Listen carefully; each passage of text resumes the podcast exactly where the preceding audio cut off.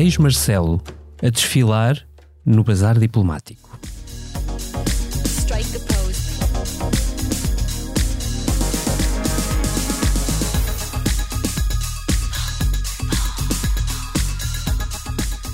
De posse feita, vestindo a pele de professor ou de comentador, conforme preferir, o presidente borrou a pintura diplomática num raspanete ao representante da autoridade palestiniana.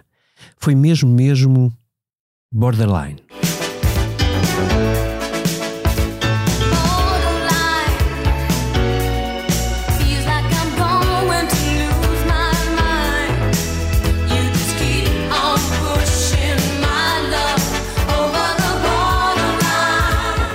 O que seguiu, já sabe. Vieram os analistas, os comentadores, chegaram as críticas dos partidos mais à esquerda e até os amigos, até os amigos o criticaram, cheios de paninhos quentes, como quem não quer o paizinho zangado.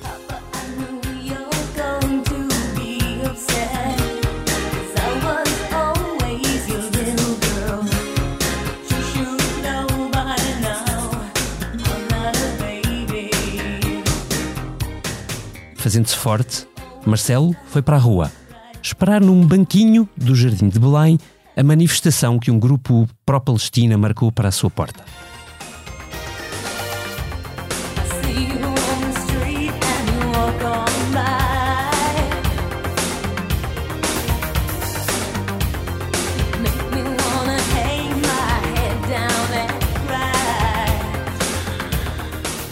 Presidente falou com eles um a um, aguentando até o megafone que lhe deitaram nos ouvidos. O que ele não disse foi isto. Je suis désolé. Lo siento. Ik ben trofik. Sono spiacente. Perdonami. Seja bem-vindo à Comissão Política. Hoje falamos do pior novembro de sempre de Marcelo, com um estranho caso de um tratamento de dois bebés por 4 milhões de euros pelo meio. De caminho, falamos também do outro pior novembro de sempre, o do SNS, onde António Costa e Manuel Pizarro não conseguem desatar o nó das intermináveis negociações com os sindicatos.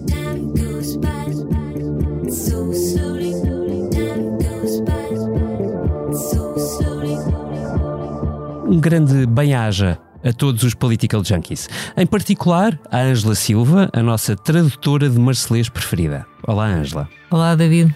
Também ao Vítor Matos, comissário permanente e biógrafo permanente, nada oficial do atual presidente. Olá, Vítor. Olá, olá, Political Junkies. Ainda um olá à Eunice Lourenço, a menos diplomática e mais católica dos analistas de Marcelo. Bem-vinda, Eunice.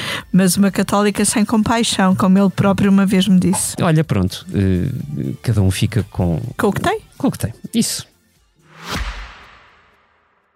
Este podcast Expresso é só um de muitos que pode ouvir no site do Expresso ou na sua plataforma preferida. Histórias inspiradoras, os debates que importam, entrevistas exclusivas. Da cultura à política, da economia ao humor.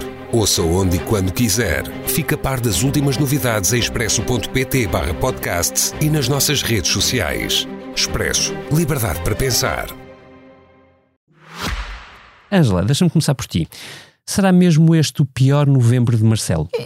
Hoje ainda é só dia 6. Mas já começou intensamente. Isto é como a Blitzkrieg, ou se tu quiseres, a invasão de Gaza. Hum, tem-se dito, tem-se falado muito nisso, muitos comentadores, muitas críticas, muitos, muitas análises e, e muitos e, e pouco amigas até à direita, não é? Eh, é raro ouvirmos críticas eh, do espectro político do próprio presidente e daí a pergunta. Não acho que seja diferente de outros momentos em que Marcelo Rebelo de Sousa tropeçou em si próprio e disse as neiras, uh, já ouvimos isso várias vezes. Aqui talvez choque mais, dada a gravidade do contexto uh, de que ele apareceu a falar. Portanto, nós estamos a viver uma coisa absolutamente uh, dramática, é uma tragédia que nos arrepia a todos, todos os dias, e portanto, ver o Presidente da República a não conseguir conter-se é absolutamente desastroso do ponto de vista político. Eu, aliás, gostava de lembrar da vida o que é que o Presidente disse há 15 dias, quando houve o ataque àquele hospital em Gaza, e o Presidente foi questionado pelos jornalistas na rua, como é habitual, numa daquelas suas conferências de imprensa diárias, e disse esta coisa: "Ah, ganha-se com o silêncio e com a diplomacia muito mais do que com o falar publicamente na matéria. Ah, lembro-me bem disso. E há uma jornalista da SIC que lhe pergunta: Mas o presidente está a dizer ao governo para se conter e para não falar, e ele diz: Estou a dizer a mim próprio. A começar por mim próprio. Portanto, o, eh, o que Marcelo, eh, o Marcelo percebeu o que é que tinha que fazer e, mais uma vez, não conseguiu fazer o que tinha que fazer. Portanto, ele continua a ter um problema com a palavra, portanto, ele não consegue parar de falar, ele não resiste a comentar o que muitas vezes não devia comentar, e desta vez tinha sido ele a dar a instrução, a pedir contenção até aos líderes europeus. Portanto, ele achou muito bem que a própria Europa tivesse cuidado com o que diz, e depois é ele próprio que, que faz a geneira em público. A ida ao bazar diplomático. Quer dizer, o presidente diz que foi o, o- representante da autoridade palestiniana que puxou a questão, mas eu estive a ver o bruto das imagens da SIC e, e isso não se confirma. O presidente aproxima-se da banca da Palestina. Uh, Israel não se fez representar este ano no bazar diplomático. Também é curioso perceber porquê. Não sei se tem que ver com a irritação com o português ponto. António Guterres. Um, há, há essa Que, ausência que Marcelo defendeu. uh, a que Marcelo propósito. defendeu. Portanto, há essa ausência e o presidente chama a atenção para isso aos jornalistas. Diz: Não sei se já repararam que Israel não está cá. E depois ele aproxima-se da banca da Palestina, cumprimenta ao representante da autoridade palestiniana e é Marcelo que lhe pergunta como é que estão as coisas. O senhor diz que estão complicadas e é Marcelo que diz: Vocês é preciso moderação, é preciso moderação. Portanto, quem começa a dar uma lição sobre o que é que se deve fazer é o presidente. Portanto, é o presidente que puxa claramente essa conversa. E depois, quer dizer, eu acho que ninguém tem dúvidas de que Marcelo não está, não confunde os palestinianos com o Hamas. Não, não julgo que ninguém tem dúvidas, como ninguém tinha dúvidas de que António Guterres não estava propriamente a defender o ataque do Hamas. Quer dizer, também estamos a falar de uma matéria em qualquer palavra, qualquer vírgula, pode ser a morte do o artista. daí que o silêncio, a diplomacia, a contenção fosse muito aconselhável e Marcelo não conseguiu. Hum. E depois, como percebeu que tinha feito a geneira naquela declaração, em que tentou emendar-se, os, os, representa, os defensores da Palestina p- promovem aquela manifestação que era para ser no Chiado ou não sei o que, no Largo Camões, mudam-na automaticamente para Belém, portanto, como, no fundo era uma manifestação contra Marcelo. E portanto ele foi, ele foi a uma manifestação contra si próprio. Foi porque foi porque quis mostrar, provavelmente, que não tinha medo, portanto, que não fugia, que tinha que se explicar e que estava disposto. Queria muito explicar-se, não é? Portanto, Marcelo não gosta de sentir que alguém está contra ele, tinha que ir lá, não é? Tentar quase que fazer as pazes, tentar justificar-se. E isso foi um erro, porque, claro, quando tu vais para uma manifestação daquelas, ah, quer dizer, que, é- que- que é muito alinhada, não é? É com pessoas muito alinhadas. Não, não claro são que se- alinhadas, são radicais, são, são radicais de uma Exatamente. certa facção. Exatamente, e portanto, pronto, ele acaba com o senhor aos gritos para cima dele. E aí há duas maneiras. Eu já vi várias vezes, lembro-me de ver Mário Soares a ir para manifestações de pessoas que lhe chamavam quase nomes e que se mandavam a ele. Mas eh, para tu ganhares num contexto desses. Tu tens que ter muita autoridade, muito poder, tens que falar por cima. Eu acho que Marcelo não conseguiu fazer isso. Também não conseguiu Tentou, no tom. não conseguiu. Tentou, mas não conseguiu. E às duas três tinhas um engalfinhanço público de duas pessoas aos gritos, uma com a outra, sendo que uma delas é Presidente da República. Não me parece que ele tenha ganho com isso. Pode ter ganho a ideia de, de coragem, mas há aqui um problema. Marcelo apostou sempre na desacralização do poder. E quando tu abusas da desacralização do poder, eu acho que perdes poder. Foi o que lhe aconteceu. Hum, já vamos a essa parte do Perdes Poder, porque me parece muito interessante. Mas, Vítor, tu que também conheces bem o, o professor, o- e, e sabendo que isto, acho que concordamos nesse ponto, aquilo que Marcelo disse ao representante da autoridade palestiniana não foi o que Marcelo esteve a dizer durante os dias anteriores, o, o que raio se passou na cabeça do presidente? O Marcelo eh, tinha uma expressão para explicar esses momentos de impulsividade irrefletida que o levaram a fazer várias coisas, inclusivamente o levaram quase ao despedimento desta casa quando fez aquele célebre aquela célebre gente do Lelé da Cuca, voltamos sempre ao Lelé da Cuca, só para dizer que quando ele faz coisas dessas e foram a vida toda, ele costuma dizer, deu-me um vibe. E eu não sei se lhe deu um vibe eh, ali naquela circunstância, porque ele não é o Marcelo, nem o professor Marcelo, nem o comendador Marcelo. Ele, como ele costuma dizer, o Presidente da República é eh, o órgão, é a pessoa. E eh, a- a- ele podia ter tido aquele diálogo em público com o representante da Palestina em termos aceitáveis do ponto de vista diplomático e do Estado português e tudo isso. Era muito fácil. Era muito fácil. Uhum. É, é- é basta dizer o que ele depois veio dizer a seguir. Porque isto, é- isto passou-se em três tempos, esta mini crise de Belém. É quando ele eh, fala com, o- com o representante eh, eh, diplomático e um dele dá de um certo ar paternalista, não é? Quando ele começa a dizer deviam, deviam ser prudentes, deviam ser mais espertos e pacíficos, deviam ser mais espertos e pacíficos. Quer dizer, eh, eh, ele estava a falar com o representante da autoridade palestiniana, não estava a falar com o representante do Hamas, que são inimigos fidegais. Quer dizer, o Hamas tomou conta de Gaza contra a autoridade palestiniana. Pronto. Eh, e devia ter isto em mente quando ele diz isto, vocês.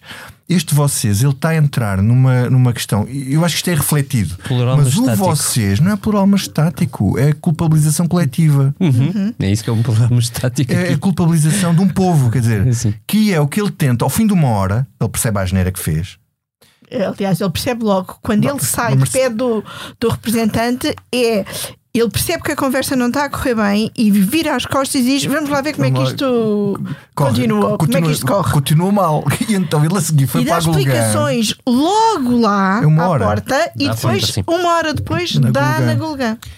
E, Mas, e além do Vítor, mais, tu achas impossível, achas impossível ele ter sido condicionado naquela cabeça fervilhante pelo facto de Israel não estar lá, haver um sinal de descontentamento de, de Israel em relação a um português que é António. Não, sei, eu não já sei não se sei. A cabeça facto de dele às vezes. não estar lá, não sei se quer dizer isso. O país que está em luto e que está em guerra, não sei se vai para um bazar diplomático. Quer dizer, eu não faço ideia A qual é a Palestina também está. Mas está e bem, em mas a guerra. Palestina está em, em ação diplomática. O Hamas está em ação diplomática. O Hamas, peço desculpa. A autoridade Palestiniana. não é Acontece aos Está- melhores, está- Vítor. acontece aos melhores, Acontece mas aos melhores, corrigi na hora, corrigi na hora. Corrigi melhor hora. estar calado, silêncio e Corrigi diplomacia. na hora. Eh, não foi uma hora depois. Então, eh, ele aparece na Colgã já a dizer que os palestinianos, os palestinianos todos não se podem confundir com um grupo específico. A dizer que, fala citar o o Francisco Louçã, a dizer que é intolerável a ideia de uma culpa coletiva, quando ele tinha acabado de dizer "Eh, vocês é que começaram, vocês em geral, não é? Um, e ele a seguir aponta aos, aos erros e aos, e aos- e aos- não são erros de Israel, são pior do que erros, são, são uh, uh, uh, não, não, a violação de resoluções das Nações Unidas, a questão do- do- do- dos colonatos na Cisjordânia e tudo isso. Também diz que os, os israelitas são radicais, pronto. E mesmo esta reação poderia ter suscitado não, uma reação do embaixador de Israel. Mesmo esta posição dele. Ele tenta pôr as coisas aqui no mesmo plano e equilibrar os passos da balança e depois tem o terceiro momento da, da manifestação. Pronto. Que, que- que- quer dizer, ele podia ter ido à manifestação à mesma, quer dizer, mas esperava que a manifestação estivesse lá.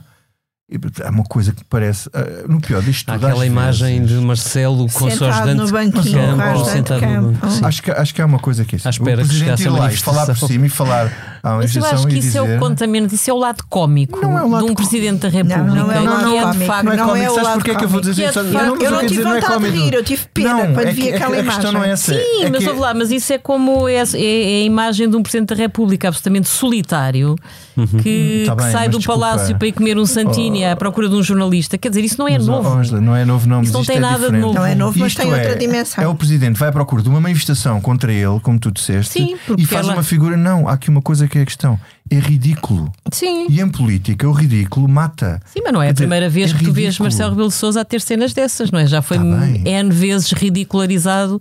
Não, Porque- ser ridicularizado é uma coisa. Sim. Fazer uma figura ridícula é outra. Uhum. Porque se ele tivesse ido lá como Presidente da República, sai do palácio, está lá a manifestação e dirige-se à e diz qualquer coisa. Agora, ir lá, esta cena da espera, do ponto de vista comunicacional, que é uma coisa que Sim. preocupa o Presidente, é absolutamente ao contrário do que o efeito com Mas, certeza ó, que ele Vitor, é uma coisa que preocupa o Presidente, Ok. mas é uma coisa que o Presidente não trabalha. O Presidente Tá tem uma contradição dentro de si, que é uma pessoa que vive sempre obcecado com os seus índices de popularidade, mas ele confia, confia exclusivamente no seu instinto. Uhum. Ele precisava de um Luís Paixão Martins, mas ele nunca terá um Luís Paixão Martins. Até porque Ah, não, mesmo porque que eu que tivesse, mais do que qualquer até porque mesmo que eu Martins. tivesse não o ouviria. Exatamente. Claro. claro. Não, mas pronto, eu isso acho que está, isto é um erro isso está dito e político. redito. Ele não ouve conselheiros de comunicação, ele É um- confia em si próprio e, portanto, muitas vezes espalha-se e depois tenta eh, emendar-se em direto e muitas vezes replica as Mas o ridículo a comentar um decote, apesar de tudo, tem um peso diferente. É, do o contexto que é diferente. Numa questão internacional É o extremamente contexto, é o melindrosa. contexto que agrava. É, portanto, melindrosa cá dentro também, não é? Não Ou é seja, muito igual divisivas. a qualquer outra coisa, nesse sentido. Hum, Eunice, tu- nós já vimos momentos destes com o Marcelo, de facto, não é? Vimos, por exemplo, com eh, o relatório dos abusos na Igreja. Sim, e e sim. discutimos muito também nessa altura até que ponto é que Marcelo eh, estava bem, se conseguia recuperar, se Sim, que também tinha dano a imagem. justificar eh, não sei quanto tempo. E a é? verdade é que não teve. Tu, tu, tu pressentes que este, que este momento é, será facilmente ultrapassado pelo Marcelo? Ou, ou, por outro lado, achas que há aqui uma, uma, uma diminuição de peso político do presidente que, conflituando com, com esta tensão crescente com António Costa, que, vai, que pode criar Eu um acho problema? que há uma diminuição do peso político do presidente, porque com qualquer outro assunto nós não vimos eh, portugueses, cidadãos e eleitores a gritar para o presidente e a dizer o senhor eh, cale-se, já não é um comentador, é o presidente da República. Eh, podemos dizer que quem disse isso é um manifestante de extrema esquerda, não sei se é ou não, mas é Acho que significativo. muitos comentadores ouviram aquilo e pensaram: olha, por acaso. Mas é muito significativo que, eh, que o Presidente tenha sido afrontado daquela forma em público. Porque das outras vezes, mesmo quando eh, Marcelo cometeu grandes derrapagens, grandes erros comunicacionais, como foi o caso em relação aos abusos da Igreja, eh, ainda assim não tivemos pessoas na rua eh, com a agressividade que vimos neste domingo. Oh, Eunice, mas já tivemos António Costa no Terreiro do Passo a ser afrontado por um velho, a dizer-lhe o senhor, quando foi dos fogos, manteve-se em férias, que António Costa quase que lhe saltou a- para lhe dar um estaladão. Um homem completamente louco a chamar nomes ao Primeiro-Ministro e depois disso ele teve a maioria absoluta. Portanto, eu aí aconselho sempre muita, olha, prudência, contenção e diplomacia. Mas eu acho que. é, mas em relação aos governos e aos governantes, tu tens geralmente um discurso Acho que foi público 2019, não foi- não muito foi da Maria. mais. Já Foi estás a ver, olha, não mas foi estás a ver, Em relação aos governos e aos governantes, tu tens geralmente um discurso público, mesmo dos cidadãos e eleitores, muito mais agressivo do que tens em relação ao presidente. Uhum. O presidente goza e tem gozado de uma popularidade e até de um carinho popular que muitas vezes tem evitado eh, afrontas públicas. Eh, e por isso, para mim, é bastante diferente aquilo que se passa com Marcelo na manifestação daquilo que se passou com António Costa com esse senhor na campanha eleitoral. Eh, porque a reação dos cidadãos a Marcelo é tradicionalmente diferente. É de carinho e de proximidade. Não, mas isso é uma Sim, coisa mas, que mas o presidente carinho é não tem que não, ser, mas, e é bom que não seja permanente e eterno. Quer dizer, é bom que as pessoas reajam e critiquem. mas- Eu mas- voltar Mas, àquele o, mas o este presidente presi- é que se foi meter Mas este presidente quer carinho é que permanente e, e eterno. Mas o Mas, o, problema também manter- é Olha esse. nisso, Mas o também todos querem. o presidente- Todos os políticos, o sonho deles era terem carinho permanente e eterno. Quer dizer, eu acho saudável e acho sinal de um, de um país democrático. carinho do que Marcelo Está Rebelo mas não temos que acautelar o lado psicológico do Dr. Marcelo Rebelo de Sousa. O que eu acho é que é saudável do ponto de vista democrático, se tens um Presidente da República que comete as geneiras em público, que as pessoas reajam a isso e que contestem o Presidente da República. Sim, não acho que o Presidente é da República não é essa. O seja uma figura. foi se meter numa manifestação que era contra Foi. ele, de radicais que ele sabia que corria riscos de haver uma grande hostilidade. Foi. Eh, Mas e acho é que isso lado. mostra um lado de coragem física, É. que até é uma coisa. Exatamente, que esse é esse é o muitos lado anos- melhor. Durante muitos anos eu ouvi É. dizer gente que o conhece muito bem a dizer que ele não tinha coragem física. E ele mostra e tem mostrado que tem. Sim. Eh, a questão é que a maneira como ele abordou a manifestação permitiu que houvesse estas reações que não são boas. O cidadão que, que diz o que diz não lhe fica bem, mas está no papel dele, Sim. do que ele foi para lá fazer. Ele não tem culpa do presidente lhe ter aparecido à frente e ele depois encolher-se e depois está lá na manifestação e encolhe-se e já não diz o que acha, não. Claro. Dizer, também não estamos numa manifestação dos Mas deixa-me não é? se me permitem, só a questão na- nos termos em que eu coloquei à Eunice. Uh, o Presidente continua a viver dias particularmente tensos com o Governo. Aliás, nós vimos na semana passada António Costa a designar uh, João Galamba para ir fechar o debate do Sim, do orçamento, orçamento, e, e- e João Galamba a citar, a atrever-se, se me permitem a expressão, a citar o Presidente da República uh, num elogio que ele tinha feito ao orçamento. Imagino que estas coisas sejam pensadas e a minha pergunta tem a ver com isso. Uh, Marcelo com momentos destes, perde força política quando está Eu nesta acho que tem a tensão ver com o com aquilo que o Vitor há bocado dizia, que é a, a perda da autoridade. Ângela. Quer dizer, eu acho que os presidentes da República, todos aqueles que eu conheci, perderam popularidade e poder nos segundos mandatos. Portanto, isso há uma sina, isso dava-nos para outra conversa, há uma sina dos segundos mandatos. Acho que Marcelo perde poder nesta questão hum, diplomática. Aliás, a política externa nunca foi a sua praia, é o lado mais frágil da magistratura de Marcelo Rebelo Souza, à concordo qual, aliás, ele só começou a dedicar-se muito tarde já, no primeiro mandato praticamente não investiu na, na política externa e, portanto, é uma área em que ele se sente menos à vontade, porque Marcelo tem um lado pouco diplomático e, portanto, tudo o que pede diplomacia para ele é Sim, o mais difícil. dele é da política interna. É não da externa. política interna. E, É, portanto, eh, não é só um lado pouco diplomático, eh, é um lado de pouco mundo. Eh, Como alguém uma vez lhe chamou, Uhum. ele é um cosmopolita de Cascais, ou eu seja, discordo disso, isso não é verdade. não. Isso não é verdade, não. Pois, também me Ah, parece isso é uma leitura isso não é demasiado verdade. fácil. Eu acho Mas que o ele às vezes Marcelo- tem não, não, dificuldade em posicionar-se sobre questões internacionais. Ele pode ter dificuldade em posicionar-se, mas e também não faço uma avaliação, tem dificuldade em fazer uma avaliação do papel dele na política internacional, não quer dizer, não, não sei. Porque não há Depois para há avaliar. que tu não, não, não consegues avaliar isso, são coisas às vezes demasiado abstratas e não sei, as conversas que ele tem com os outros chefes de Estado, nem. Agora, agora, o Marcelo não é uma pessoa sem mundo. Ele, ele ainda era bastante jovem, já tinha viajado muito. É óbvio que havia a questão da África portuguesa, que era portuguesa na altura, mas ele tem, ele viaja, ele viaja bastante e viaja bastante antes dos 20 anos.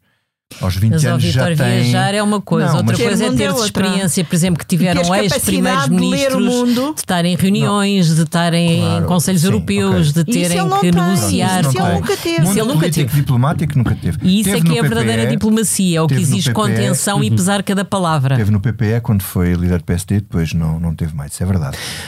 Já Mas não agora- sei, Cício, deixa-me só responder à tua pergunta. Eu acho que na- gestão desta questão eh, que é o conflito no Médio Oriente, aliás, o governo está a reagir a estas asneiras do Presidente da República com grande contenção e, portanto, eh, vamos ver como Claro, ele é que está a se enterrar sozinho. Nesta, nesta frente, eu acho que Marcelo perde, eh, perde poder, sem dúvida. Acho que extrapolar daí que vai perder muito poder para a no contexto da política interna e naquilo que é o seu eh, braço de ferro com o Primeiro-Ministro, isso acho absolutamente precipitado. Acho que aí Marcelo vai manter os seus poderes tem- intactos. Acho, acho que a Ângela tem razão nisso. E mesmo a questão da autoridade, é preciso ver uma coisa. Os presidentes acabaram, muitos deles, os mandatos em baixa. Acho que o Soares não, a Cavaco sim. Soares em baixa. Soares e Cavaco caíram a pique, os dois na reta final. pronto, Tens essa memória que eu já não, não tenho. Sim. Mas hum, a verdade é que Marcelo se mantém muito bem nas sondagens, quer dizer, eh, na- na- nas sondagens. Mas é ligeiro, quer dizer, é natural que haja um, há um desgaste e estas coisas todas Sim, levam a ainda um não desgaste. houve nenhum tramulhão, As não. pessoas perdem, nas conversas que eu vou tendo com pessoas fora desta bolha, não é? Eh, Parece que as pessoas têm um bocado com menos paciência para o Marcelo, acho isto tudo um bocado exagerado. É. E ele sente-se solto, como está solto, que já não tem segundo mandato e está solta, ele eh, exagera. Havia um amigo do Marcelo que dizia que ele chamava-lhe, amigo de, de juventude, chamava-lhe o Marcelíssimo, porque ele exagerava tudo. E, e- e ele continua a ser assim, quer dizer, ele sem freio tem uma tendência natural dele para levar algumas coisas fora do, do, do limite, uma grande dificuldade de, de autocontenção. E às vezes dá-lhe um vibe e, e lá vai disso. Hoje agora deixem-me perguntar-vos, e a notícia da TVI, vocês valorizam? Enfim, para quem nos segue não que tem o contexto, a TVI publica na sexta-feira uma notícia, publicou na sexta-feira uma notícia insinuando, de certa forma, que o Presidente da República pode ter metido uma cunha para o tratamento de uh, duas crianças no SNS, um tratamento particularmente caro, que custava 4 milhões de euros, Uh, e que isto terá sido através da sua própria família, portanto havia uh, ligações familiares que podiam ter levado o Presidente a interceder de alguma forma. Uh, o próprio Presidente justificou-se à TVI já depois disso. Vocês valorizam o que, o que viram uh, ou a justificação do Presidente? Uh, Eunice. Olha, eu acho que por aquilo que o Presidente diz, eh, eu duvido que Marcelo Rebelo de Sousa tenha tido eh, conhecimento factual ahm, do caso em concreto. Agora, ahm, ele, numas declarações à TVI, eh, que até faz na, rua à noite, diz que ahm, eh, eh, receberam e, eh, uma carta e mandaram para. eh, não se percebe muito bem para onde na declaração. Eu acho que provavelmente vamos estar perante um daqueles casos em que eh, eh, houve uma carta ou um mail que foi mandado sucessivamente na hierarquia até chegar a alguém que achou com estes nomes todos aqui nos enviados, se calhar é melhor eu fazer alguma coisa. Hum. Isso E parece a Cristine uh, é um Lumière, bocado. qualquer coisa a pedir a perguntar se é preciso cancelar o voo do Marcelo. É um bocado, é um bocado, mas, eh, mas é uma coisa muito. Não, não sei se. Não conheço o suficiente para dizer aquilo que ia dizer, que é, que era, que é uma coisa um bocadinho eh, portuguesa, mas é aquela coisa. Ai, se o mail vem do gabinete do Presidente, do gabinete do Primeiro-Ministro, do gabinete do Ministro da Saúde, do gabinete do Secretário de Estado e do gabinete do bem, mas, Administrador. é isso, mas então é preciso saber de que gabinete é que veio a carta, porque quer dizer, eu acho que é impossível, impossível desvalorizar isto. Isto são 4 milhões, portanto, se isto for verdade e se o Estado. 4 milhões para um tratamento desnecessário, aparentemente. São oito Alexandres Ouve lá, Reis. mas isso eu ainda percebo. Mas David, eu- eu que não se, tiver- tô- se forem Oh, os teus filhos que estejam Claro, claro, não, não, e não sei o quê, uma uh, pessoa esmifra-se e tenta claro, tudo e mais alguma coisa. tudo que tem que Quer dizer, Eu não estou a desvalorizar, eu estou Ah. a dizer que imagina que, hum, que é aquilo que me parece Uhum. chegou à Casa Civil, até pode alguém ter falado ao Marcelo nisto. E ele diz: mandem um mail para a Casa Civil. Chegou à Casa Civil, da Casa Civil seguiu para o gabinete da ministra ou o gabinete do primeiro-ministro. Do gabinete da ministra foi para a administração do Hospital Santa Maria. Até pode ser só reencaminhado. Porque o que importa é saber se o mail foi reencaminhado ou se, além disso, Foi com recomendação. foi com recomendação. E depois, importa saber em Santa Maria quem é que desbloqueou de facto a situação. A administração anunciou dizer, um inquérito uh, esta segunda-feira. Eu acho que Marcelo é claro quando diz que ele não falou com ninguém do governo, não falou com ninguém da administração hospitalar, não falou com nenhum médico e que se for aberto um processo e se alguém o quiser acusar, que ele vai a tribunal defender-se. Isso- desta vez eu acho que ele disse tudo o, que, tinha que dizer. Agora, ah, o que é preciso perceber é o resto, porque há um vídeo que a TVI também mostrou da mãe das crianças, em que a mãe das crianças diz que falou, ou que é amiga, primeiro até se engana e diz com a mulher do Presidente da República, depois diz não, não, com a nora do Presidente da República, pronto, casada com o filho de Marcelo Rebelo de Souza, que vive no Brasil que aparentemente era, é amiga da mãe das crianças, e o que a mãe das crianças diz é: depois falámos com o ministro, falámos com o administrador do hospital. Portanto, eu acho que é fundamental falar com o ministro à época, falar com o administrador do Hospital de Santa Maria à época e tentar perceber o que é que foi feito ou não foi feito, porque essa coisa que desapareceram os papéis, perdeu-se o rastro. Quer dizer, pronto, o Presidente da República, apesar de tudo, já falou em ON.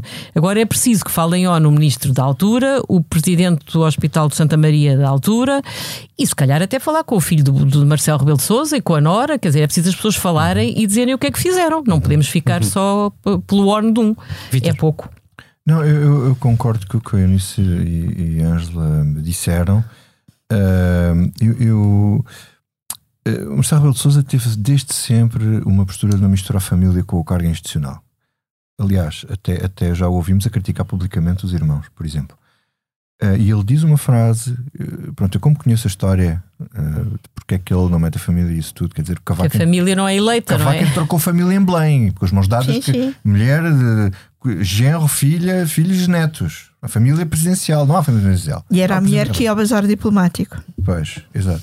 Exato, tinha-se evitado um. O Marcelo não tem mulher, olha, problema. tem que ir ele falar com a Arranja- senhora da Palestina. arranja problemas No primeiro ano, eu acho que no primeiro ano ele até levou a Maria Cavaco Silva com ele. Mas, mas, mas eh, ele diz uma frase, quer dizer, só há um presidente, disse a propósito disto, só há um presidente, a família do presidente não foi eleita, sempre disse isso. E há aqui uma Ou seja, coisa. ele não o afasta a hipótese da disso- família do presidente ter O feito tudo. dele. texto disto é que eventualmente pode ter havido alguém da família do presidente ou a fazer-se próximo da família do presidente a invocar essa qualidade para obter um Mas certo isso tipo de chega favor. para convencer um administrador Isso hospitalar. já não sei. Mas em Isso Portugal pode- nunca se sabe. Nunca se sabe. Mas, mas, eu, mas quer dizer. E, não, e depois temos aqui outra coisa, Mas que eu- é, a partir do momento que aquelas crianças são luso-portuguesas, são luso-brasileiras, Mas são. são, Não é e isso é explicado na peça da TVI, é que a mãe eh, tinha nacionalidade portuguesa, dupla nacionalidade portuguesa é. e brasileira, e que pediu para as filhas, Ok. um, a partir do momento em que têm Mas não havia uma lista de espera, não havia outras têm, crianças que tinham que ser eh, eh, este- tratadas primeiro. É Esta é uma doença que eh, não tem assim grande lista de espera rara. e naquele momento o, o medicamento já era, já não precisava da autorização do Infarmed, já, já tinham sido desbloqueadas uma série de constrangimentos que tinha havido Ah, então anteriormente. quer dizer que já não há história, é isso? Não. Há a história na mesma porque só se entra num hospital com marcação de consulta, só se marca consulta através de um centro de saúde. Como é que alguém entra diretamente para o hospital? É, preci- há aqui E coisas é ainda que a esclarecer. Decide, e quem é que decide dar os medicamentos? E quem é que são decide dar os- medicamentos de o- última linha e, e muito custosos. Uh, mas uh, também é preciso não esquecer esse lado, que é há um procedimento prévio de pedido de nacio- nacionalidade uh, portuguesa para, uh, para as crianças e a partir do momento em que alguém tem nacionalidade portuguesa uh, não há uh, primeira e segunda, supostamente. Hum, nem para estrangeiros. Já agora deixem, porque não queria deixar passar a oportunidade de vos ouvir sobre o SNS. E gostava de te perguntar isto, Ângela. O Presidente da República tem estado muito silencioso sobre estas negociações que estão a ser feitas entre uh, uh, governo e uh, médicos, mas é o mesmo Presidente que, quando vetou o diploma dos professores, disse ao governo explicitamente que um, havia duas profissões que ele achava que deviam ser excepcionalizadas uh, e se devia negociar diretamente com elas professores e os professores e médicos. médicos. Tu achas que o Não professor, são função pública. que o presidente uh, uh, está uh, a empurrar o governo para um acordo? Ah, isso parece-me óbvio. Eu acho que o Presidente está eh, à espera que o Governo chegue a acordo com os médicos. Isso parece-me que sim. Agora não sei se ele vai conseguir, não é? Porque as negociações prolongam-se aqui há 18 meses, não é? Há 18 meses e, e à mesa, em particular, há 3 ou 4 já. Pronto, e está sempre tudo muito a cascar no Ministro da Saúde, mas eu acho que Manuel Pizarro aqui está longe de ser o, o mal da fita. Quem é que achas que é o mal da fita? Acho que não há dinheiro das finanças eh, que chegue para, para, para o tal acordo, não é? Por, por razões que também já todos conhecemos. Portanto, o Ministro das Finanças tem uma opção que é o excedente orçamental. Aliás, ele explicou isso bem na entrevista que deu ao Expresso. Lá está, é? o mesmo que é elogiado pelo Presidente da República. Exatamente, sim. Portanto, o excedente não deve ser utilizado para. é- Já não sei qual é As a expressão. reivindicações do momento. As reivindicações. Pronto, o problema é que isto não é uma reivindicação do momento, do momento, é uma reivindicação que tem barbas, os médicos estão absolutamente mal pagos há muito tempo, por isso há uma fuga de médicos do, do público para o privado, por isso cada vez há menos médicos a querem trabalhar no SNS, portanto isto não é do momento, é uma coisa que se arrasta há muitos anos, este- o, o- António Costa é Primeiro-Ministro há quase nove anos, e da mesma forma que se distraiu na questão da habitação e perdeu tempo, parece-me parece-me. Eh, obrigada, Eunice. Só porque estava mesmo a pensar nisso. Parece-me que parece-me que também se distraiu e também se atrasou na questão da saúde. Portanto, tu tens setores, eh, áreas sociais em que António Costa perdeu muito tempo e depois isto é como uma panela de pressão. Portanto, as pessoas quando estão muitos anos em sacrifício e muitos anos sob pressão, há uma altura em que esgota e, e rompe. Portanto, eu acho que Manuel Pizarro está a fazer o que pode fazer, agora se não tiver hipótese de pagar mais, é difícil, não é? Eunice, o- eu ontem, eu, eh, este domingo, ouvi a Alexandra Leitão, ex-ministra de António Costa e, obviamente, próxima de Pedro Nuno Santos, a dizer com um ar muito hum, afirmativo na CNN que se não houvesse acordo o SNS, o, SNS podia acabar. Tu achas que António Costa tem alternativa se não assinar um acordo com os médicos, qualquer que seja? Eu tenho, confesso que tenho aqui eh, muitas dúvidas sobre todo, sobre todo este eh, processo, porque, eh, aliás, há uma intervenção eh, do, do presidente Algures, já não sei que dia, que ele explica, o próprio Marcelo explica um bocadinho isso. Nós estamos num momento de alguma dramatização, como é normal numas negociações, mas de uma dramatização que depois tem outra componente em que o, o diretor executivo do SNS ajudou também essa dramatização quando Pode falou o pior do de pior eh, mês de sempre. Porque nós estamos ao mesmo tempo numa negociação eh, salarial, laboral, com os médicos e a fazer uma reforma do funcionamento do SNS. E quando estamos a fazer a mudança do funcionamento de alguma coisa, eh, há sempre um momento na mudança mais crítico. O problema é que esse momento crítico coincide também com um momento crítico de negociação eh, salarial. E, portanto, o funcionamento está do SNS está em risco porque há, eh, no fundo, um protesto e uma pressão laboral para uma negociação num coincidindo com um momento de reforma em que ainda não está a funcionar como deve vir a funcionar, mas também já não está a funcionar como funcionava. Ah, e a dada altura, o presidente tem uma intervenção ahm, que me parece relevante até sobre o que é que Marcelo pensa desta negociação, que é quando ele diz. ah, claro que é bom haver acordo, é sempre melhor haver acordo, mas, o, mas mais importante que isso é a reforma do SNS. É quase como se Marcelo também viesse dizer "N- o acordo também não vale a todo o custo, porque se o acordo puser em causa essa reforma do SNS, então é contraproducente. Ahm, Ao contrário, a reforma do SNS é mais importante do que uma negociação laboral. sim, é isso que ele diz. É, é mais importante a reforma do Sim, mas SNS. tendo em conta que estás do a que falar de horários de trabalho e quantas horas que fundo, fazes ou não, claro. a interpretação da Eunice é Claro, sim, legítima, sim. parece. Não, não, não é perfeitamente. Hum. Legítima. Matos, alguma coisa a acrescentar? Sim, quer dizer, eh, o o Primeiro-Ministro escreveu um artigo no público a responder a um médico que tinha interpelado para dizer o que é que pensava sobre o SNS. Acontece que o Primeiro-Ministro escreveu um artigo que, em parte, é o mantra que ele usa de números que atira para, no Parlamento, uma conversa cansativa em que os números podem ser excepcionais, mas não batem certo com a realidade. E aí dou razão aos. ah, aos políticos da oposição que acusam o Primeiro-Ministro de viver numa realidade paralela, não é? Quer dizer, isto, pintamos o oásis, é espetacular no Excel, mas depois na vida das pessoas é péssima, quer dizer. E isso não me parece que seja.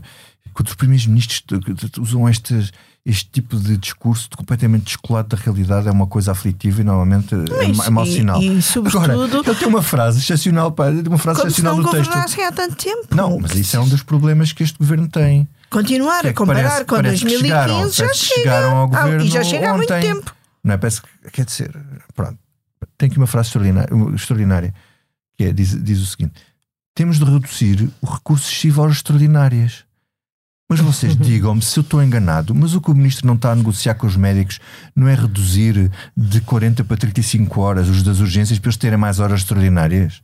Mas isso, isso não é exatamente assim, porque depois eh, tem a ver também com os períodos de descanso. E se elas E contam essas- ou não como horário de trabalho? Exatamente, Sim. e, É uma e- grande isso conta ou não como horário de trabalho. Isto é uma grande confusão. Isto é uma negociação bem mais complicada do, Bom. que, do que a mera E cheia de pequenos truques.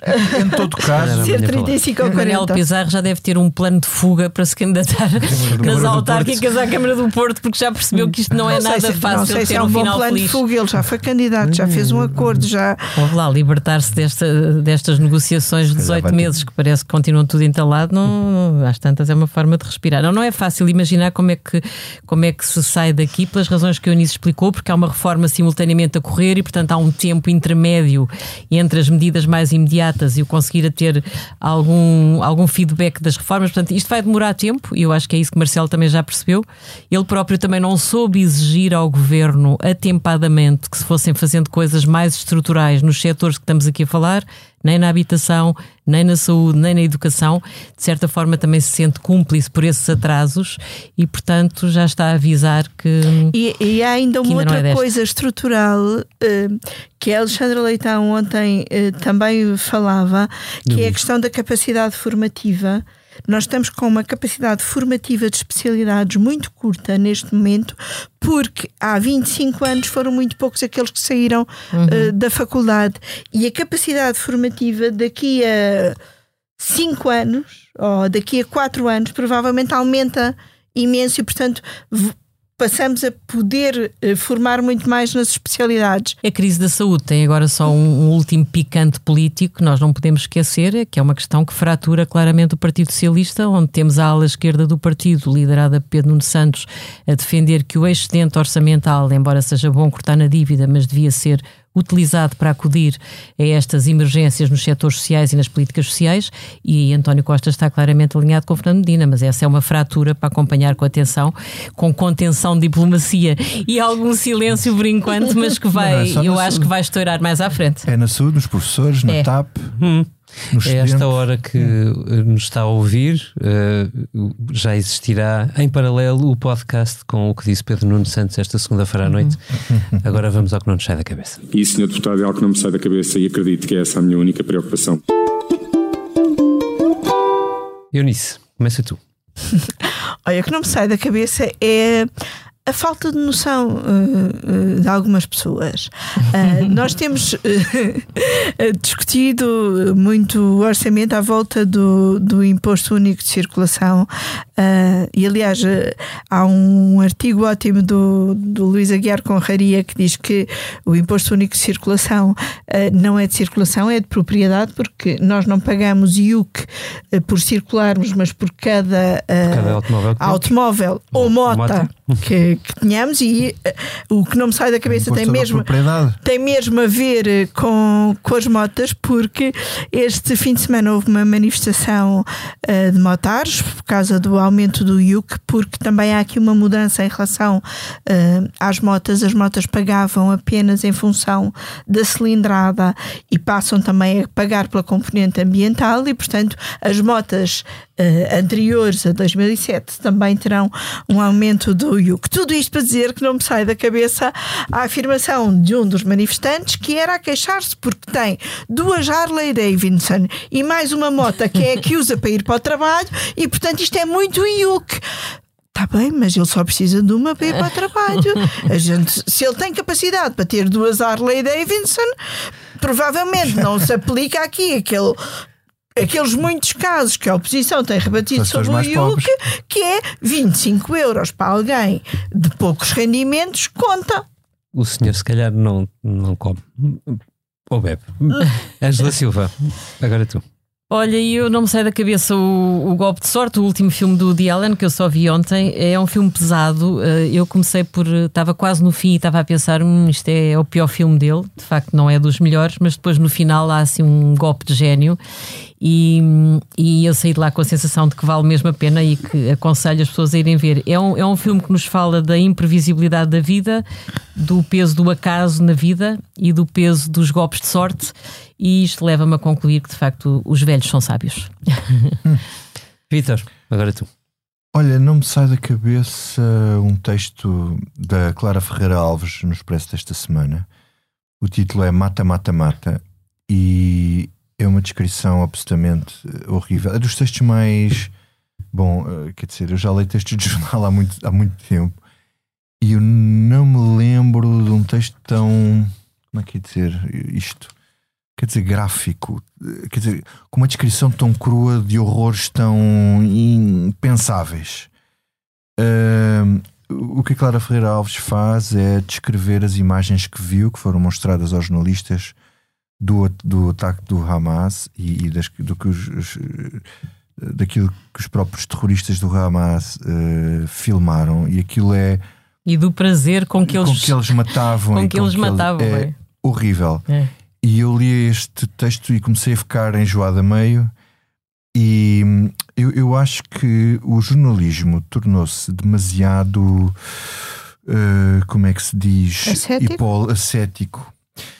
E é preciso. O, o mundo é sujo e feio, e às vezes é demasiado sujo e demasiado feio.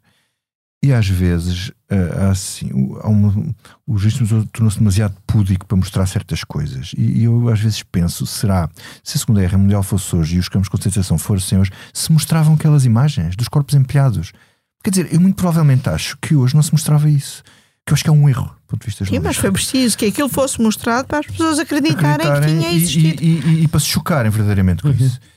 E eu, se por um mesmo lado. tempo, hoje acho dá a impressão tu que se mostra mais, não é? Tens mas, tudo mas isto nunca ninguém mostrou estas imagens. Tu mostras mais coisas Mostras redes durante sociais, mais tempo, mas, mas não mostras Eu não sei se. tanta eu- Por realidade. exemplo, nunca vimos um corpo, efetivamente, corpos do, do 11 de setembro. Ah, e e eu, eu, às vezes, ah, penso que nós, às vezes, temos o dever de mostrar coisas feias e que vão chocar e revoltar o estômago de todos nós. E este texto, isto em texto, realmente é uma coisa que entra pelos olhos adentro e que incomoda. Isto é preciso incomodar. E as- podia haver imagens que se pudessem mostrar que sem ser só as paredes sujas de sangue que incomodassem verdadeiramente as pessoas. Hum, não sei como é que se faz isso. Agora podemos que fazer um congresso para debater esse, esse tema. Mas eu sinto que a televisão Mas- está a mostrar-te todos os dias imagens que não, não se consegue ver. Eu confesso que já estou na fase em que vira a cara. Sim, Portanto, eu acho que estamos a ver muita imagens coisa. dos- Estamos a ver muita coisa. não sempre viste a imagem tipo dos massacres do Hamas. Sim. Tu aquilo, tu vês aquilo e, tu, e aquilo são Sim, imagens claro. que tu vês há 20 anos Sim. na faixa de Gaza. E, e naquela zona, portanto, quer dizer, Uhum. aquelas imagens que tu vês não são diferentes das que viste na guerra do Iraque, da guerra do Afeganistão. Uhum. portanto, até já isso causa uma certa Até relativiza. tu, tu- uma insensibilidade das Sim. própria, da própria hum, Uhum. opinião pública. Mas pronto, este texto é, é absolutamente chocante e, e eu aconselho a ler, mesmo às almas mais sensíveis, que é para, porque as pessoas têm que ficar Sim. chocadas com isto. Uhum. E de qualquer modo, só para fazer aqui, eu acho que depois a reação de Israel é. hum, eh, Eu acho que quem, quem lê isto fica a pensar que, que é, é impossível não, não, não reagir. E Nem reagir de forma hum, massiva e Dura. dura, não é? A questão é que as circunstâncias ali são. A questão, A é, questão o, é que- é a Sem chegares entre. a dizer foram vocês que começaram. É, não, e a questão, a diferença entre a autodefesa e vingança. Sim, e, e- e, eh, acontece, por exemplo, uma morfologia do terreno é muito complicada. Como é que tu fazes um ataque a Gaza? Aquilo, tipo, imagina que a Amadora, tipo, como um sítio sítio cheio de prédios, não é? Só, só para dizer assim, eh, que está cheio de terroristas e depois de repente todas vivem misturadas com a população. Isto é uma coisa difícil de resolver do ponto de vista militar, é, para não dizer é uma equação impossível. Agora, arrasar, eh, arrasar aquele território não me parece que seja. eh, eu ia dizer sensato, mas é, mais, é muito mais do que isso, humanitário. Ou, Bem, pegando nisso e eh, sendo breve, o que não me sai da cabeça são. É, um- é, começando, é um livro de Daniel Sokrates, que é um judeu eh, cuja família nasceu em Israel. Ele, na verdade, viveu sempre nos Estados Unidos, está em Los Angeles eh, e é presidente de uma ONG. eh, eh, judaica eh, muito influente, mas o, o livro dele não me sai da cabeça, comprei-o agora mesmo. eh, porque é um livro verdadeiramente moderado, uma perspectiva verdadeiramente moderada uh, do lado judaico uh, do conflito israelo-palestiniano. Uh, se quiserem, do nascimento de Israel, da manutenção do Estado de Israel, das várias guerras e de relação com um, os povos árabes que estão à volta. Assim como também não me sai da cabeça um podcast do New York Times, o The Daily, que na sexta-feira era dedicado ao ano da independência e à primeira guerra de Israel, um, uh, decretada pelos países árabes precisamente no dia em que uh, o Estado de Israel se autoproclamou independente. Uh, são duas peças muito recomendáveis para quem acha que uh, é fácil perceber quem é que começou Uh, e eu não estou a cometer a injustiça de achar que o Presidente da República Portuguesa não sabe. Não, uh, estou a pensar nas muitas pessoas que estão à nossa volta, que estão à minha volta também, uh, da minha família, aqui ao, ao Expresso, à, à comunicação social como um todo e à sociedade como um todo. Este não é mesmo um conflito fácil de perceber uh, e só mesmo lendo e ouvindo os moderados vamos conseguir uh, encaixar-nos um bocadinho melhor nesta imensa discussão. Dito isto, gravada com a sonoplastia e a companhia da Selma Rita, ilustrada com a magia do Tiago Pereira Santos, esta foi a Comissão Política do Expresso, ansiosa por dezembro e com uma recomendação ao nosso Presidente. Vem da Madonna, que dá dois concertos seguidos em Lisboa, e You Took a Holiday. Até para a semana.